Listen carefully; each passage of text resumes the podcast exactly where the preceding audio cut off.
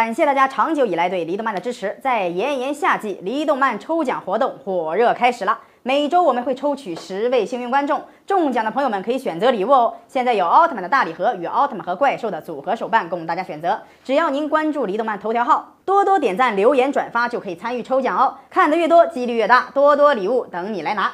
大家好，欢迎收看黎动漫。前几期节目我们分析过光头强资产情况，在《熊出没》中，光头强一直扮演的都是一个穷光蛋的形象。砍树仅能维持得了生活，无奈的是他遇到了森林的保护者熊大、熊二，结果他连挣个生活费都困难。可是前几期的分析，我们认为光头强是个隐形的富豪，但是其实光头强并不是富豪。这几个细节可以看出来，光头强其实真的是个穷光蛋。他在骗子同学那里花了很多钱购买了特斯拉放大器，不过倒霉的是熊大、熊二误以为是伐木工具，结果被熊大、熊二破坏掉了。光头强都看傻眼了，急忙向熊大、熊二解释，这个不是伐木工具。其实光头强被同学忽悠了，购买了这台放大器，目的就是为了放大。光头强还想用这台机器发财呢，可是因为买了放大器以后就没钱了，只能每天啃馒头喽。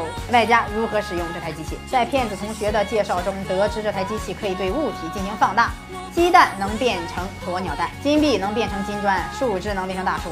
光头强听完以后，整个人都绷不住了，这可是走上人生巅峰的一条捷径啊！光头强的发财梦从此开始有实现的可能了。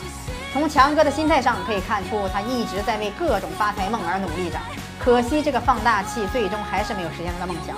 这其实是一个只能缩小的缩小器，辛苦挣的钱被骗走了，还得给李老板继续工作，继续打工赚钱。其实光头强从来没有放弃过发财梦想，一直都是大不了从头再来。所以从这些细节里，我们可以看出来，光头强其实真的不是富豪，他只是跟普通的老百姓一样，想要找到发财的好途径罢了。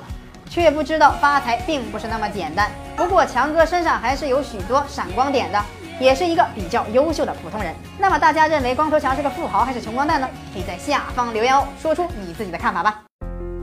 四十年沧海变桑田，看新疆李奶奶把戈壁滩变成良田。